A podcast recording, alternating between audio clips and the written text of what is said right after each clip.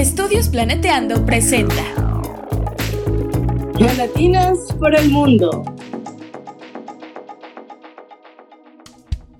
Hola, bienvenidos al podcast Geolatinas por el mundo. En cada episodio conversamos con una becaria o ex becaria geolatina acerca de la beca que impulsó su desarrollo profesional y también sobre sus vivencias durante esta etapa. Mi nombre es Ángela Meneses Gutiérrez, embajadora de Geolatinas en Japón, y seré su anfitriona por el día de hoy. Pueden encontrarme en Twitter como GeoAngelaTweets. Para los que nos acompañan por primera vez, Geolatinas es una organización circular de voluntarios dedicada a acoger, empoderar e inspirar latinas en geociencias. Y nos encontramos en constante crecimiento para ofrecerle el mejor apoyo a nuestra comunidad. Si quieren saber un poco más de lo que hacemos y de los nuevos proyectos que estamos cocinando, revisen nuestra página y síganos en nuestras redes. Estamos en Twitter como Geolatinas, Instagram como Geolatinas Insta, YouTube, Facebook y mucho más. Si siempre te has preguntado cómo estudiar y vivir en Noruega, nuestra entrevista de hoy es para ti. Hoy nos acompaña Gabriela González Arismendi, geocientífico en constante formación, entusiasta de la alfabetización geocientífica, lo cual considera relevante para resolver retos energéticos y socioeconómicos del futuro. Geoquímico de formación, egresada de la Universidad Central de Venezuela en Venezuela, Gabriela se ha especializado en el estudio de compuestos orgánicos e inorgánicos desde su composición elemental, molecular e isótopos estables. Su interés se enfoca en la comprensión de los sistemas paleoambientales mediante la interpretación de variables multiproxy. En la actualidad se desempeña como investigador en la Universidad de Alberta, Edmonton, Canadá, donde se enfoca en generar mapas que describen la composición del carbono estable de gases, principalmente hidrocarburos y dióxido de carbono de diferentes fuentes de gas en la cuenca sedimentaria del oeste de Canadá, mientras completa un programa de doctorado en la Universidad de Calgary, Canadá. Gabriela es embajadora de Geolatina y ha emprendido iniciativas como nuestro Coding Group y el programa de mentoría, también ha participado en discusiones sobre la gestión energética de los recursos naturales no renovables. Conocer lo que tenemos para construir lo que queremos, ambos requieren de conocimiento completo y aplicado de los científicos, lo que la llevó a participar como delegada en el programa de las Naciones Unidas Canadá, denominado New Diplomacy for Natural Resources Canadá, o en español, Diplomacia Nueva aplicada al manejo de los recursos naturales. Ella afirma la importancia de aplicar los Objetivos de Desarrollo Sostenible 2030, Naciones Unidas y Geociencias del Futuro. Durante sus estudios de maestría contó con la beca North to North de Canadá para un intercambio académico en Noruega, o como se le diría en español, de norte a norte, y hoy nos compartirá su experiencia con la beca. Bienvenida, Gabriela. Muchas gracias por estar con nosotros. Por favor, cuéntanos un poco sobre ti y cómo te interesaste en una carrera en Ciencias de la Tierra. Hola, hola mi querida comunidad de Geolatinas. Es un gusto para mí participar en esta iniciativa gracias al subcommittee de podcast por la invitación y por crear este espacio tan inspirador. También quiero agradecer a nuestros podcast escuchas por su tiempo y atención mientras le comparto un poco sobre mi historia, mi parte personal, quién soy y esta experiencia de intercambio. Ok, ahora voy a hablar un poquito sobre mí. Soy venezolana, oriunda de la ciudad del Tigre, una ciudad que cuenta con una población de aproximadamente 300.000 habitantes y que está ubicada al este de mi país natal. Vengo del seno de una familia grande, mis abuelos son de la isla de Margarita y se mudaron a la ciudad por el boom petrolero en la mesa de Guaní. Así que gran parte de mi familia de alguna u otra forma se relacionó a la evolución de la industria petrolera y de verdad que esto influenció un poco en mí y en mi formación. Claro, tiene sentido. Realmente es frecuente encontrar en Venezuela que muchos trabajos están relacionados a la industria. Y acá debo acotar que yo también soy del Tigre y en el momento que hicimos la preentrevista y me enteré que tú también eres de la misma ciudad, realmente me causó una emoción muy grande ver cómo personas como tú están triunfando y saber que no estamos solos en el mundo, ¿no? Entonces, muchas felicidades y tu éxito los asumo también como mis éxitos a veces. Por favor, continúa contándome un poquito más sobre cómo despertó en ti esa curiosidad científica. Gracias, Ángela. De verdad que para mí también es muy grato en la preentrevista saber que tú eras del Tigre. Compartir este espacio con una coterránea me llena de mucha felicidad, mucha gratitud. Desde que ingresé a Geolatina realmente siempre escuchaba de una persona, de una venezolana que estaba en Japón y yo me preguntaba, wow, o sea, qué persona, qué mujer tan emprendedora, una venezolana triunfando en Japón y qué alegría que eres del Tigre, o sea, que también compartimos eso, que tenemos eso en común. Bueno, ahora voy a comenzar como hablar un poco sobre mi interés sobre las geociencias, cómo lo desarrollé. Por favor. Bueno, quiero iniciar este espacio diciendo que siempre he sido una persona muy curiosa, en el buen sentido. Desde que tengo uso de razón, he tenido como ese interés en el saber, en, preguntar, en ser bastante inquisitiva, en hacer preguntas hasta de un tono existencial, digamos. Así que naturalmente preguntaba por qué de muchas cosas, de la vida cotidiana, de la naturaleza. Fue un poco, digamos que, que normal que me interesara en las ciencias. A una edad muy temprana me gustaba saber sobre experimentos, disfrutaba documentales de Discovery Channel sin que esto esté relacionado a ningún tipo de propaganda.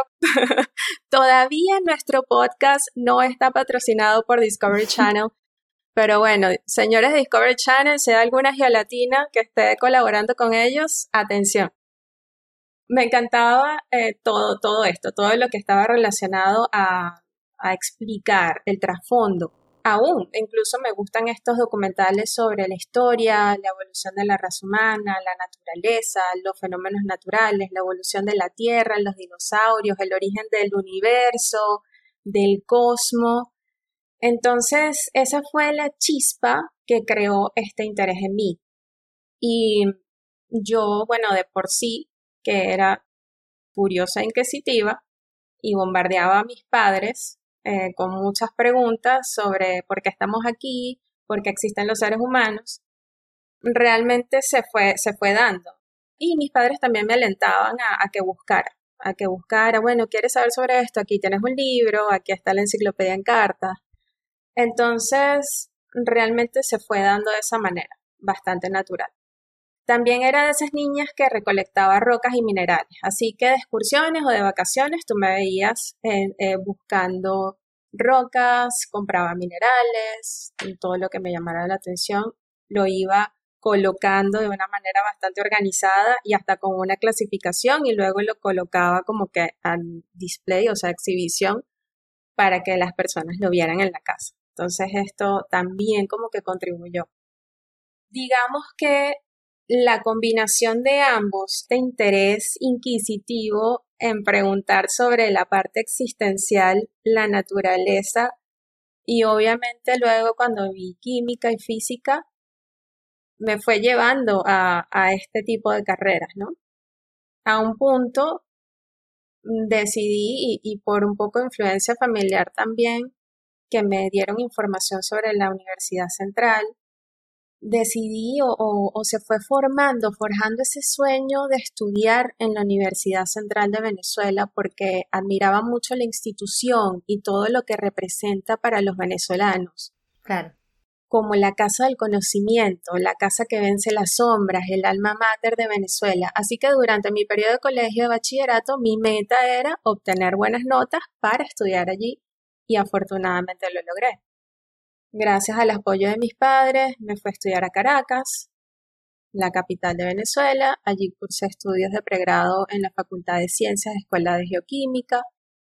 Para aquellas personas no familiarizadas con las geociencias, una definición muy simple de geoquímica es el uso de conocimientos, conceptos, modelos y herramientas de la química aplicada al análisis de procesos y sistemas geológicos. Entonces, ya tenemos allí claro lo que es la definición muy simple de geoquímica. Y debo decir que fue una fortuna, de verdad, estudiar en, en la Facultad de Ciencias, compartir espacio con compañeros que estaban cursando, instruyéndose en la parte de ciencias puras como física, química, matemática, biología y computación. La verdad siento que me brindó una visión bastante abstracta y objetiva del todo. De esta cantidad de preguntas que yo tenía de pequeñas, que fue así como que, wow, ahora puedo comenzar a armar mi propia manera de ver el mundo, mi propia visión. Y la verdad, la visión que me brindó fue mucho más amplia del saber, del adquirir conocimientos y de cómo se construyó este sistema que hoy aceptamos como real, pero que realmente también tiene sus errores y tiene su margen de aceptación. Entonces digamos que esto me brindó un pensamiento crítico del saber, de la vida, del todo. En la escuela de geoquímica conté con profesores, con científicos que de verdad enseñaron y afianzaron este pensamiento crítico. Sobre todo, inculcaron mucho, se enfocaron en la disciplina y, y ellos saben por qué. Y sentaron los cimientos que me formaron profesionalmente, que realmente forjaron esa persona y esa profesional que soy hoy en día y aprovecho este espacio para extender y expresarles toda mi gratitud por ello. De verdad que estoy muy agradecida. Claro. Muy importante agradecer a los profesionales que nos han formado y que hayas contado con el apoyo no solo profesional en la Escuela de, de Ciencias o la Facultad de Ciencias en la Universidad Central de Venezuela, sino también el hecho de que hayas tenido la oportunidad y el apoyo de tus padres para perseguir tus sueños y metas donde sea que las hayas estado buscando, ¿no? Entonces, buenísimo esa combinación de que lo personal y lo profesional se hayan alineado para que tú hayas logrado convertirte en la profesional que eres hoy. Y luego de que culminas tus estudios de pregrado, ¿no? Y te estás cuestionando qué vas a hacer, hacia dónde quieres ir, decides hacer un posgrado. Y esta vez decides ir a Canadá. Entonces cuéntanos un poquito sobre tu experiencia en el extranjero y cómo se dio todo. Bueno, una vez que culminé mis estudios de pregrado, como bien lo has dicho, tenía muchas cosas en mente. Además de buscar trabajo, tenía en mente dos metas que creo que para mí fueron primordiales. Mejorar mi nivel de inglés fue uno. Y optar a un posgrado. En definitiva, estaba evaluando cuáles eran las diferentes opciones, tanto dentro de Venezuela como en el exterior. Pero veía como el agregado de irme a otro país donde además pudiera perfeccionar o mejorar mi nivel de inglés. Entonces, en ese sentido, fueron varios los mecanismos. La parte de inglés la mejoré haciendo cursos y tuve la oportunidad de venir acá, a Canadá, también hacer un curso de inglés. Entonces eso me ayudó mucho a ambientarme un poco, a conocer más sobre el país, a mejorar en inglés efectivamente, porque sabía que tenía que tomar eh, una prueba que certificara mi nivel. Ese era mi enfoque y además de eso lo pedían para realizar estudios acá. Em, luego acá, como bien has dicho, bueno, hice todo un proceso de aplicación, de eso podemos hablar en otro podcast, de cuál, cuál, fue el proceso eh, de, de, aplicar, de organizar, cómo obtuve la información desde que me gradué de mi pregrado hasta, digamos, optar por diferentes universidades y qué era lo que estaba buscando, ¿no? No me voy a extender mucho en esa parte, sino que me voy a enfocar un poquito más en, en lo que fue ya una vez aquí, en Canadá, en la Universidad de Alberta, cursando la maestría, que fue lo que hice para obtener entonces la, la beca de intercambio. Por favor. Como bien dices, bueno, ya yo estaba aquí en Canadá, eh, de hecho, efectivamente tengo una maestría y ahorita estoy culminando mis estudios de doctorado. Y los tips que voy a dar acá son transferibles y son aplicables totalmente tanto para buscar becas de intercambio, para buscar financiamiento, para buscar estudios de posgrado en el extranjero, yo creo, y o en donde lo quieras hacer. Yo creo que voy a dar aquí unos tips que son bastante lucrativos para quien quiera escuchar este podcast el día de hoy. Claro que sí. Entonces voy a hacer una acotación y es que una de las ventajas de estudiar en Canadá es el mecanismo de financiamiento que tienen la gran mayoría de las universidades canadienses.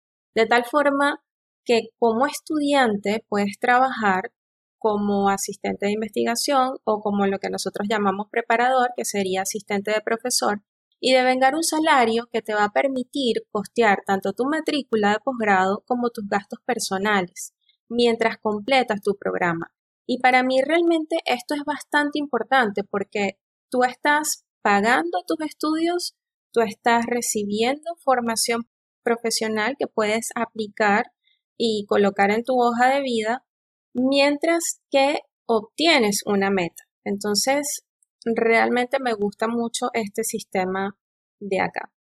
También recomendaría que mientras que cursas tus estudios de posgrado, bueno, estés en ese radar mode buscando, digamos, otras fuentes de financiamiento. Hay muchos premios académicos para estudiantes e investigadores que están disponibles y que muchas personas pasan por desapercibido por falta de conocimiento o porque realmente no están conscientes sobre eso. Y yo creo que gran parte del podcast va a ser en darles tips a nuestros podcast escuchas para que ustedes activen ese radar mode y comiencen a buscar y ver oportunidades incluso donde no las hay. Espero que les sea de utilidad la información aquí. Claro que sí, es muy importante, a veces no tenemos el acceso a la información o no sabemos cómo buscar. Entonces la idea es lo que estás mencionando, dar suficiente información de tal manera que las personas sepan qué preguntarle a Google y qué información es necesaria al momento de hacer una aplicación, ¿no? Y excelente saber que en Canadá hay tantos mecanismos de financiamiento que pueden ser buscados no solo por nacionales, sino también por extranjeros, que es muy importante. Y en tu caso, nos comentaste que durante tus estudios de maestría hiciste un programa de intercambio en Noruega con la beca de Norte a Norte. Entonces, ¿nos puedes comentar un poquito acerca de esa experiencia? Sí, claro, y esta es la, principal razón, por eso te, te menciono, Ángela, vamos a enfocarnos en la beca como tal. Como te digo, estoy abierta si quieren hacer otro podcast sobre posgrado, algo que sea un poco más específico. Claro que sí. De verdad que sí podría dejar el tiempo para ello. Bueno, vamos a hablar sobre la beca en sí. Durante la maestría apliqué esta beca de intercambio, eso fue más o menos en el 2012. Este programa desafortunadamente ya no existe, no está disponible. Como dijiste, la beca se llama de norte a norte, o se llamaba, en español, fue una iniciativa entre la Universidad de Alberta y la Universidad de Tromsø en Noruega para estimular la investigación en el hemisferio norte y el desarrollo de ciertos campos en estas regiones. Entonces, esta beca estuvo abierta para varias disciplinas en la Universidad de Alberta y tenía cupos limitados. Entonces, la verdad que tuve bastante suerte en, en ser seleccionada para ellos. Mientras cruzaba la maestría, tenía la idea de buscar, entre varias cosas, una experiencia que me ayudara a adquirir otras habilidades, que me hicieran competitiva en el mercado laboral, porque esa era mi meta después de terminar la maestría. Obviamente, la vida ocurre. Pero bueno, vamos a retroceder al 2012. Entonces, en ese momento quería quería, o sea, hacerme competitiva, tener, adquirir herramientas. Entonces busqué algunas pasantías, busqué financiamientos para cursos, consideré irme de intercambio a un sitio que me proporcionara otros mecanismos de aprendizaje, otros métodos, otro sistema, principalmente porque mi meta era entrar de alguna u otra manera al sector del petróleo.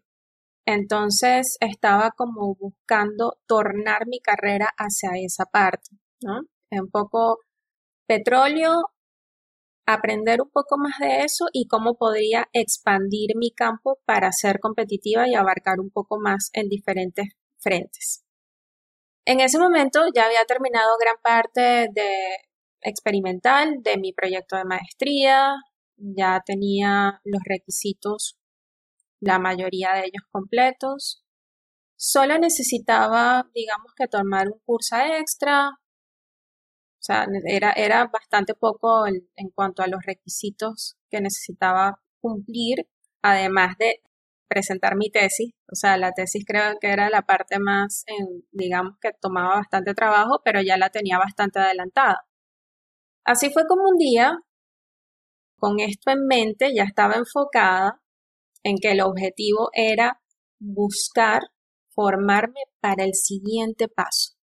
¿Cuál es el siguiente paso luego que ya estás avanzada en, tu maestría o en tu proyecto de, posgrado, ¿no? Entonces entré en esto que yo denomino el radar mode. Como esa era mi meta, estaba atenta a todas las oportunidades, las veía, las detectaba, entonces, ok, esto aplica, esto puede ser, esto no. Así fue como un día llegó un correo titulado Beca de Intercambio.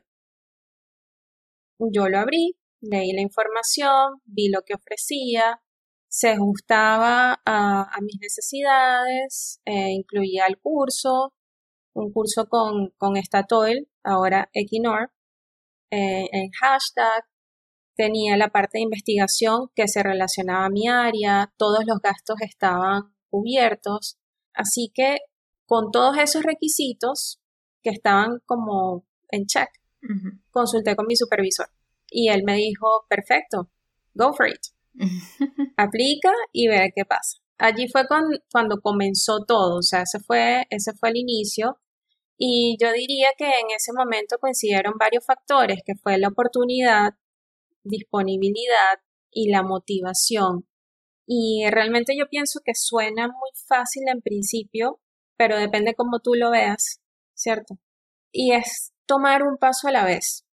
Es obtener la información, organizarla y empezar a actuar por él. Y mm, digamos que luego de todo el proceso fui afortunada de que quedé seleccionada. Qué éxito, sí, eh, tienes razón, a veces muchas cosas coinciden y es importante que todo pase en su momento, ¿no? En el momento que tenías ese radar mode activado, llegó la información, revisaste la información, tienes los requisitos y decidiste aplicar. Todo hay que hacerlo una cosa detrás de la otra, ¿no? Qué éxito y nos alegra mucho por ti. Lamentable que ya no esté disponible la beca, vamos a hacer una pequeña pausa y ya regresamos.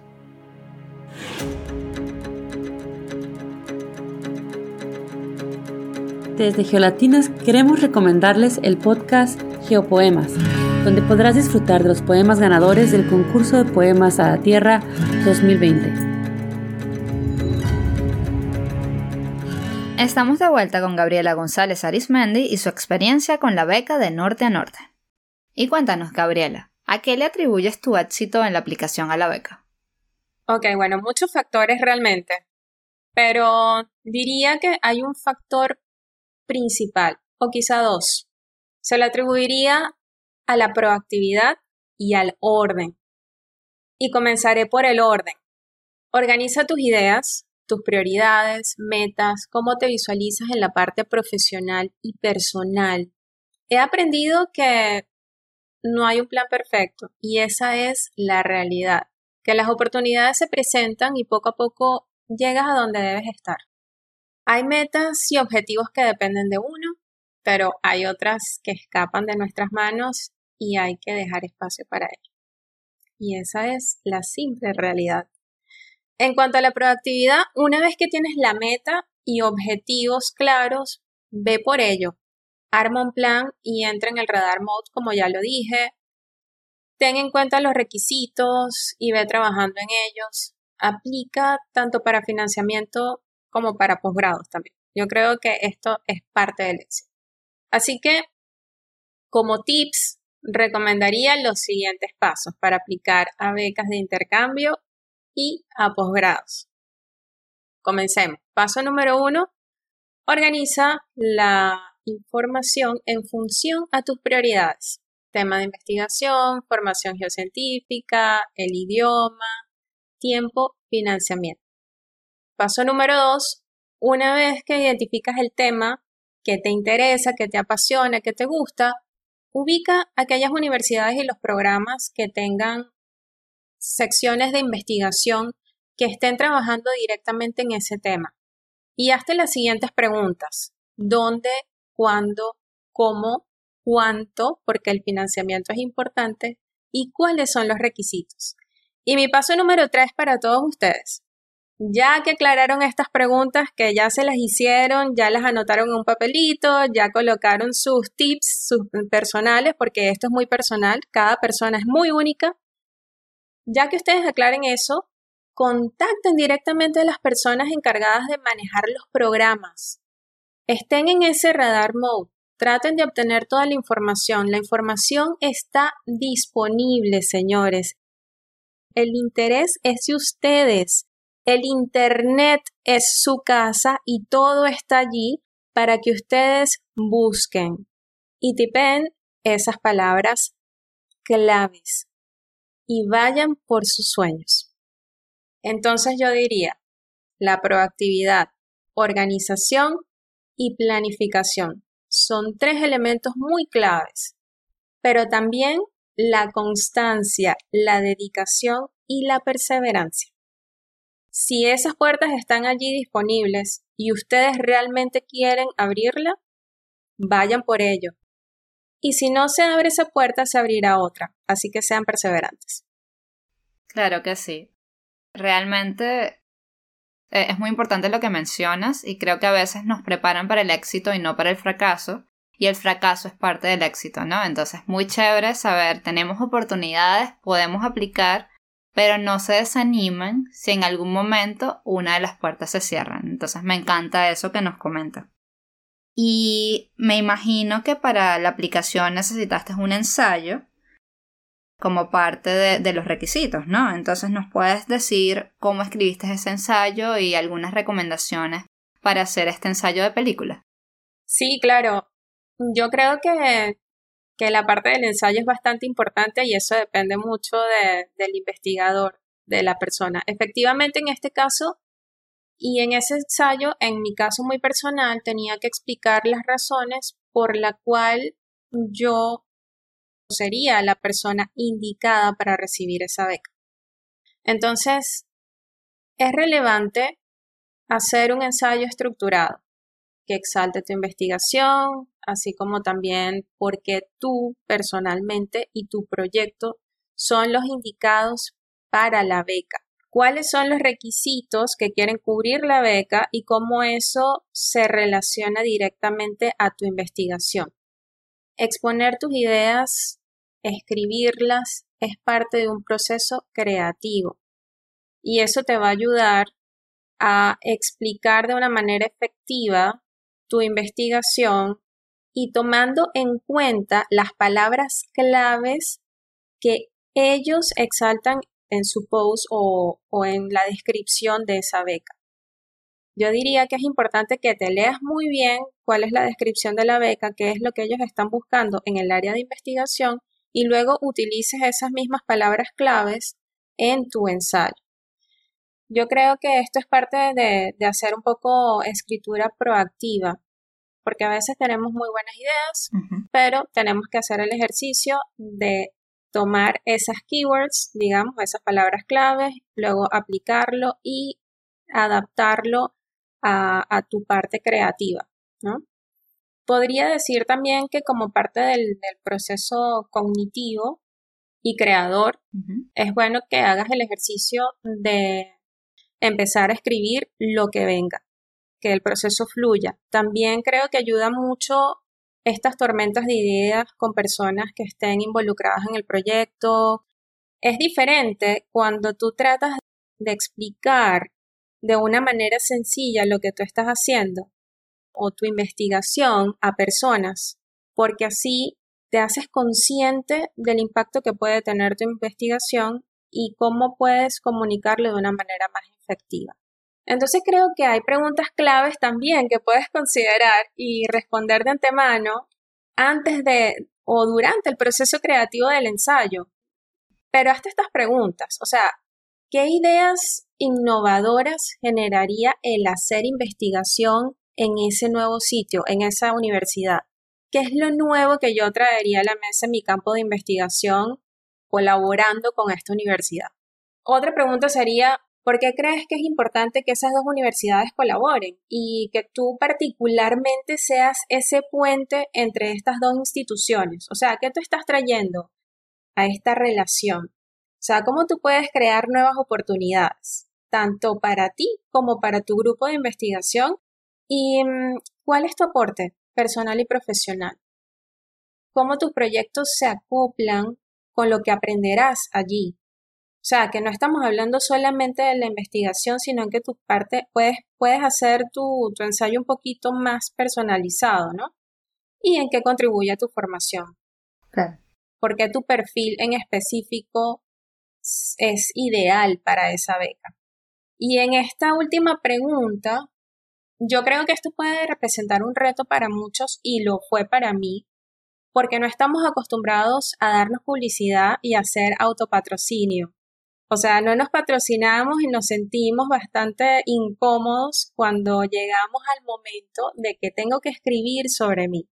Entonces, bueno, yo creo que esta es una habilidad que como investigador, en este caso como investigadoras, es una, es una habilidad que si no la tienes, vale la pena desarrollarla. Y aplica para todo, tanto en la academia como en la industria. O sea, hablar de ti, decir, mira, yo sí soy competitiva, yo sí puedo alcanzar las metas, yo puedo ejecutar estos proyectos, dame ese voto de confianza que yo lo voy a hacer. Claro, eh, muy importante lo que mencionas, ¿no? Muchas preguntas que contestar definitivamente para el ensayo y para todo el proceso y tener conciencia de que las preguntas no se responden solo externamente en el momento que consultamos con otras personas, sino que tiene que ser una motivación interna, ¿no? Sí. Y tienes razón, escribir sobre mí para mí es terrible. Yo, yo prefiero a veces preguntar a unas personas cómo me ves antes de saber cómo describirme porque me cuesta muchísimo y, y es bastante complicado. Sí, yo creo que es autoconocimiento. Sí. Pero también debo agregar en este caso que además de eso, presentar un buen ensayo que esté bien escrito, que esté bien redactado y si tienes la oportunidad de que otras personas lo editen, lo revisen, lo lean. Aquí le voy a dar un poquito de propaganda al, peer review de Geolatinas, porque de verdad que tenemos una comunidad excelente mm, que te apoyan y que están disponibles, o sea, es una herramienta disponible para que tú contactes a una persona que sea idónea, que esté dentro de tu campo de investigación y te ayude a revisar tu ensayo y a lograr esa meta con éxito. Así que aquí dándole un poquito de publicidad a nuestra comunidad de geolatinas. Claro que sí, por favor escríbanos cualquier cosa si necesitan ayuda o quieren comentarios al respecto. Y Gabriela, volviendo un poquito a lo que fue el proceso de aplicación, cuéntanos por qué en el momento que te llegó la aplicación elegiste esta beca y esta universidad, o sea, la Universidad de Tronso, en Noruega y no otra. Bueno, yo voy a ser muy honesta en este caso. Y como ya lo dije anteriormente, estaba buscando la oportunidad de participar en un programa de intercambio, de tener la experiencia, de trabajar, colaborar en otro país. Estaba en la búsqueda de intercambios, de financiamiento, de aprender métodos, eh, otros métodos, otros sistemas. Entonces, yo creo que tenía mi sistema reticular activador ascendente activo y en point, diría yo. Que esto fue una coincidencia el leer ese mensaje y que realmente cubriera todas mis expectativas en cuanto a lo que estaba buscando y lo que quería. Claro. Entonces creo que, que fue una coincidencia del mundo cuántico. Llegó a mí y bueno, yo lo acepté y afortunadamente todo salió bien. Claro, importante estar siempre vigilante de esas oportunidades en el momento adecuado, ¿no? Sí, ciertamente. Veo que era cierto lo de la alfabetización científica, ¿no? Lo del sistema reticular activador ascendente. y cuéntanos un poquito más cómo fue ese proceso de adaptación en el nuevo país Noruega. ¿Tienes alguna anécdota curiosa que contarnos? ¿Qué fue lo más difícil? Obviamente en, estos procesos siempre tienes anécdotas, ocurren cosas, aprendes mucho, hay mucho intercambio cultural. Como ya mencionaron al principio, de hecho yo estaba en, en Edmonton, coincidencia que en este momento estoy en Edmonton y la beca se denomina de norte a norte. Y como Edmonton no está tan al norte y no es tan frío, Pues tenía que ir a otro país donde el frío fuese diferente. Claro, obviamente. De un frío continental tenía que pasar al frío de los fiordos, o sea, porque es que el mar me llama. Obviamente. Entonces, y más cerca del polo, por supuesto, donde pudiera ver claramente las auroras boreales, porque yo eso no me lo quería perder. Y si buscan en el récord de los ciclos solares, hubo una tormenta solar en el año 2012, a principios del 2012, y realmente fue una experiencia fantástica ver la aurora boreal en todo su esplendor y una actividad solar en la estratosfera increíble. O sea, de verdad que lo recomiendo. Bueno, esto realmente es, en forma de chiste, pero es parte, es, parte de la experiencia también. Obviamente. Como todo lo que hago realmente creo que había un trasfondo, había una preparación. Yo le estaba buscando, vi que era en Noruega, a mí me llamaba mucho la atención Noruega y digamos que dije, sí, voy a probar qué, qué tal, o sea, cómo es el sistema allí. Eh, ellos tenían un programa muy bueno, como lo mencioné también en parte de la entrevista, tenían un programa amplio en un curso de sistemas petroleros que estaba liderado por la empresa Statoil entonces a mí eso me llamaba mucho la atención, además de que había muchas oportunidades buenas en cuanto a mejorar la investigación que ya estaba haciendo en la Universidad de Alberta. Lo que hice en un principio fue prepararme, prepararme e investigar sobre Tromso, sobre su clima, la cultura, la universidad. Antes de ir, estuve en contacto con el Departamento de Estudiantes Internacionales, que también fueron de muchísima ayuda, me informaron sobre todo lo que necesitaba para lidiar sobre todo con el clima, eh, me dieron muchos tips sobre el alojamiento y cómo podía adaptarme mejor a la ciudad. Ellos se encargaron de todo lo relacionado al alojamiento. O sea que cuando yo llegué allá, ya alguien me estaba esperando con la llave al sitio donde me iba a quedar y eso fue genial. En cuanto al lugar, bueno, en realidad Tronso es bastante pequeño, así que el proceso de adaptación fue relativamente sencillo, fue fácil. Me alojé en las residencias internacionales y allí tuve la fortuna de coincidir con estudiantes de intercambio muy atentos, amables y con los que, bueno, muchos de ellos todavía tenemos contactos por las redes sociales.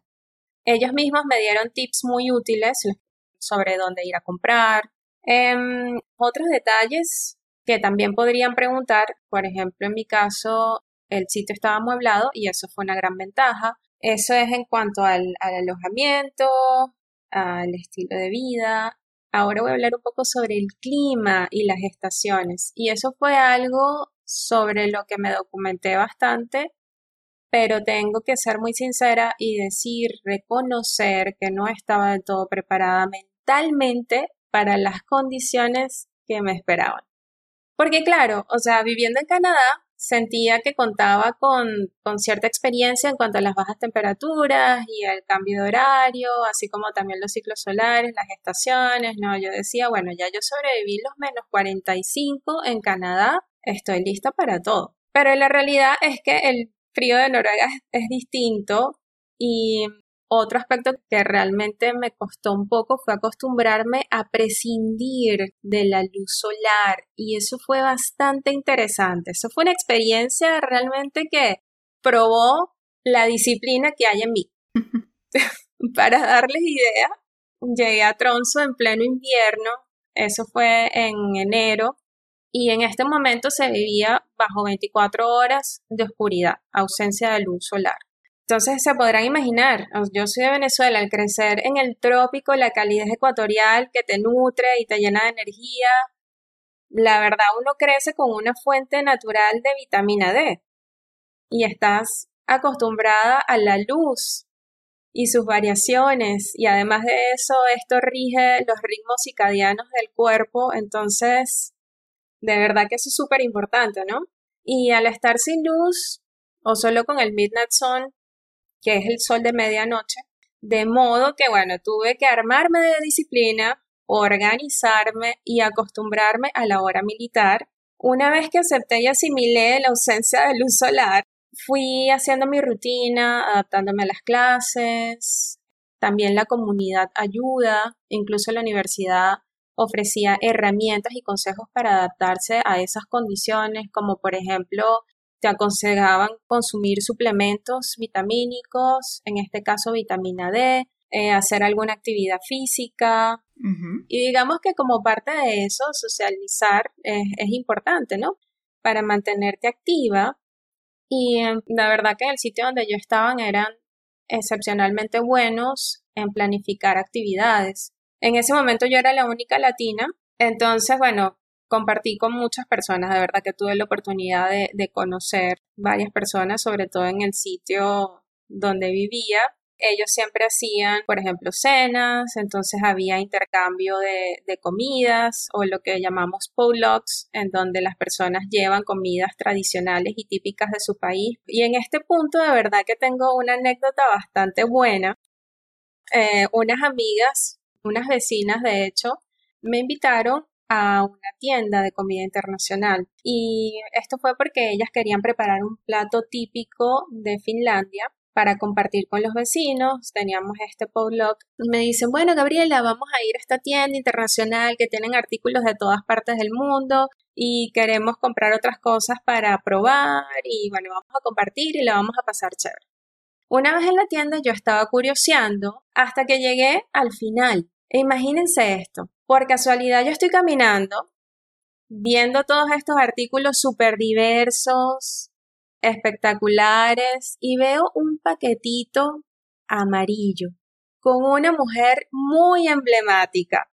Porque definitivamente vamos a ser sinceros que todos los venezolanos crecimos viendo a esta mujer. Cuando yo vi ese paquetito amarillo, yo dije, qué alegría, qué euforia, qué espectáculo que encontré, señores, en Noruega en el 2012, cuando los artículos venezolanos no eran muy comunes en los anaqueles encontré la harina pan.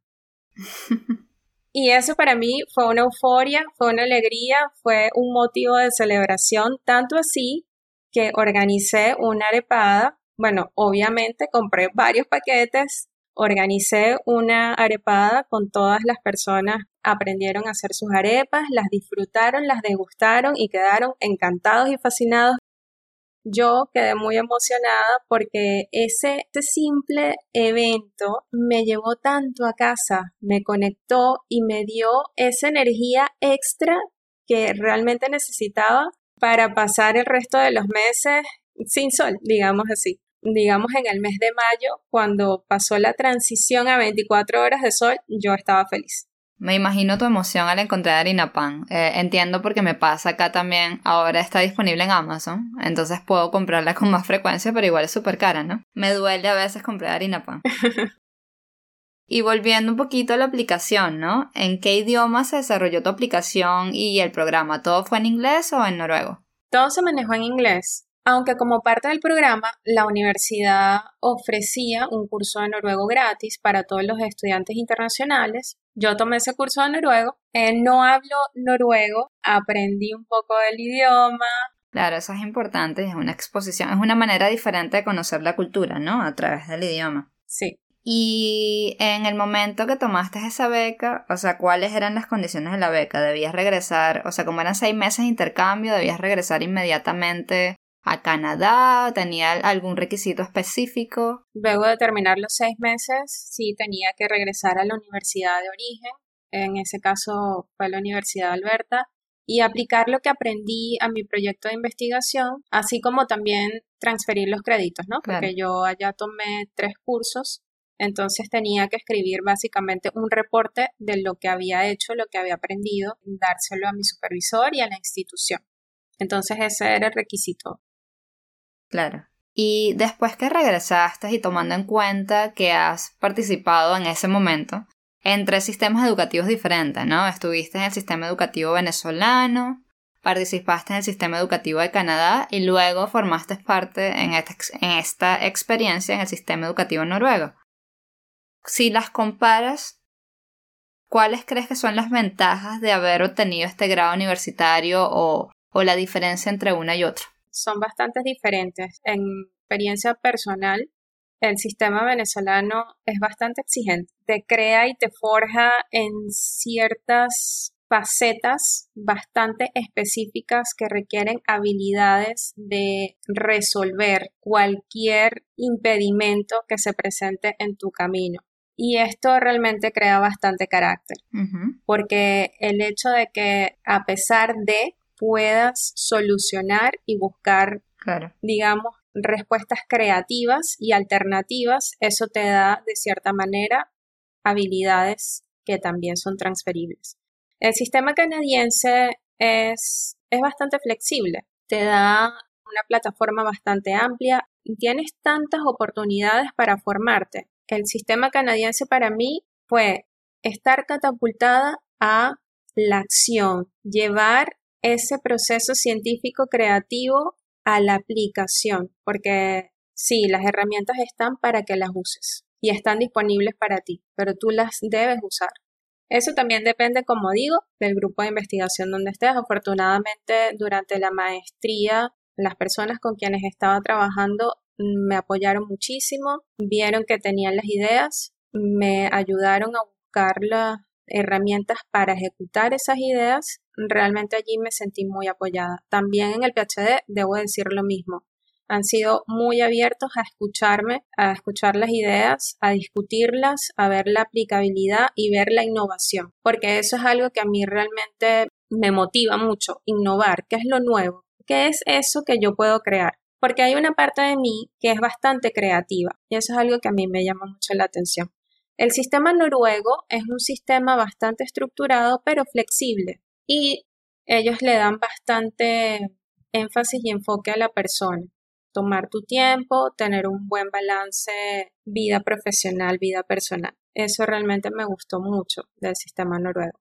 Y creo que entre los tres sistemas, el sistema canadiense es el medio. Donde sí, trabajas duro, pero también te da cierto espacio para tener ese balance. Yo creo que en ese caso tengo que decir que yo estoy en un constante proceso de formación personal, profesional y mejoramiento. Claro, pero es importante ser sinceros y estamos en constante crecimiento, ¿no? Como investigador siempre estamos aprendiendo algo nuevo. Eso, eso hay que recalcarlo. Ciertamente. Sí. ¿Y cuáles son las ventajas de obtener un título en el extranjero? La verdad son muchas, o sea, y creo que gran parte de eso lo cubrí en la respuesta anterior, el estar expuesto a otro sistema. Si tienes la oportunidad de ir y formarte en otro país, salir de, tu zona de confort, ¿no? O sea, el sistema donde te formas en pregrado es lo que conoces. Y exponerte a otro método, a otro sistema, de manera planificada, ve por ello. O sea, recomiendo totalmente el intercambio, tener la experiencia, si está en tus planes conocer otro sistema educativo, otro sistema laboral, aprender otras culturas, hazlo. En mi opinión, es parte de nuestra formación cultural. Proporciona otra visión y te otorga otras habilidades como poner en prueba la capacidad de adaptación. Eso, eso cubre mucho la parte del desarrollo personal, del autoconocimiento, y forja diferentes facetas de las personas, así como también nuestra manera de proceder, de relacionarte con otros, de cómo tú ves tu cultura, de cómo extrañas ciertas cosas y cómo la explicas a los demás y cómo también te abres a conocer otras cosas de, de otros países. En un principio aprendes, quizá hay un poco de contraste, pero luego a cierto punto encuentras ese balance, ese método que funciona para ti, como por ejemplo movilizarte, encuentras las cosas que te gustan y entonces creas, creas tu, tu pequeño nicho y tu pequeño hogar en ese nuevo sitio, ¿no? Yo creo que la diversidad es maravillosa. Te expones a diferentes perspectivas que abren el entendimiento, la percepción, tanto en lo personal como en, la, como en el área profesional, aprender, ver las cosas desde otro punto de vista, aprender eh, del nuevo sitio sobre sus rutinas, su estilo de vida. Para mí eso fue súper interesante y es una experiencia que nuevamente recomiendo. Claro que sí. Siempre importante que estemos abiertos a los cambios y a ponernos nuevos retos, ¿no? Eso es parte de, de la experiencia. Y oye, Gabriela, danos las palabras claves nuevamente, ¿verdad? Para que queden bien firmes y a nadie se les olviden esas palabras claves para el éxito en la aplicación. En este punto yo creo que en vez de palabras claves voy a dar mis cinco tips. Así que bueno, gelatinas, vamos a ponerle un poquito de ánimo y les voy a dar mis cinco tips para aplicación a becas, posgrados, financiamiento. Entonces comencemos. Tip número uno. Sé organizada, proactiva y sé tu animadora número uno. Activa ese radar mode, busca, organiza la información, ten clara tu meta. Así tendrás una mejor visión de lo que buscas, de tus negociables, el formato de la beca, el financiamiento y tendrás una mejor idea de lo que vas a manejar y te vas a preparar, te vas a concientizar. Ok. Tip número dos. Una vez ubicada la beca, que se ajuste a tu interés, haz una lista de todos los requisitos y de manera organizada nuevamente, disponte a recuperar todo lo que necesites. Recopila y organiza. Pregunta a las personas encargadas de ser posible, pregunta también a las personas que ya hayan postulado a la beca que te den tips adicionales. Toma el tiempo para escribir tu ensayo, para editarlo, para hacerlo limpio, estructurado, gramaticalmente correcto. Tip número 3. Manejo del tiempo. Yo sé que esto es algo que tenemos que lidiar en muchos de nuestros proyectos personales y profesionales, pero algunas veces lo escatimamos. Así que hay becas que tienen tiempo límite de aplicación ten en mente que hay algunas cosas que van a depender de ti y hay otras cosas que dependerán de terceros.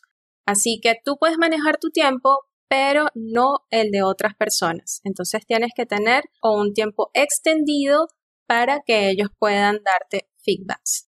Ahora vamos con el tip número 4. Pregunta en caso de tener dudas sobre tu elegibilidad, el financiamiento y los aspectos que cubre la beca, así como las condiciones de la misma. De esa manera vas a estar muy clara cuál es tu porcentaje de aceptación, qué tan cerca estás para ser eh, la candidata ideal o no. Muy importante. Ahora vamos con el tip número 5 y ya vamos cerrando. Una vez que tengas el paquete armado con todas las cajitas en check, con todo tu to-do list, con todo lo que necesitas, procede a revisar y darle un vistazo en profundo. Y ahora sí, bueno, ya estás lista, ya puedes enviar tu paquete de aplicación y buena suerte con ello. Y de nuevo, de no ser exitosa tu aplicación, no te desanimes, persevera, pide feedback y toma esto como base para tu próxima aplicación. Como diría mi padre, curva de aprendizaje. Aprendes de esta y lo aplicas a la otra. Si obtienes la beca, bueno, felicidades, celébrate tu logro y prepárate, prepárate para organizar, planificar el pre, el durante y el después de haber obtenido tu beca. A mí me gustan mucho las listas, así que esta es una herramienta que no debemos escatimar y en, en usarla. Implementarla es muy fácil de hacer y te garantiza a que vas a tomar en cuenta todas las cosas y puedes ir agregando incluso algunos items que no hayas considerado antes. Así que bueno, eso es lo que puedo decir. Muy interesante, Gabriela, todos esos tips que nos estás dejando. Estoy segura que muchas personas se van a beneficiar de tu experiencia.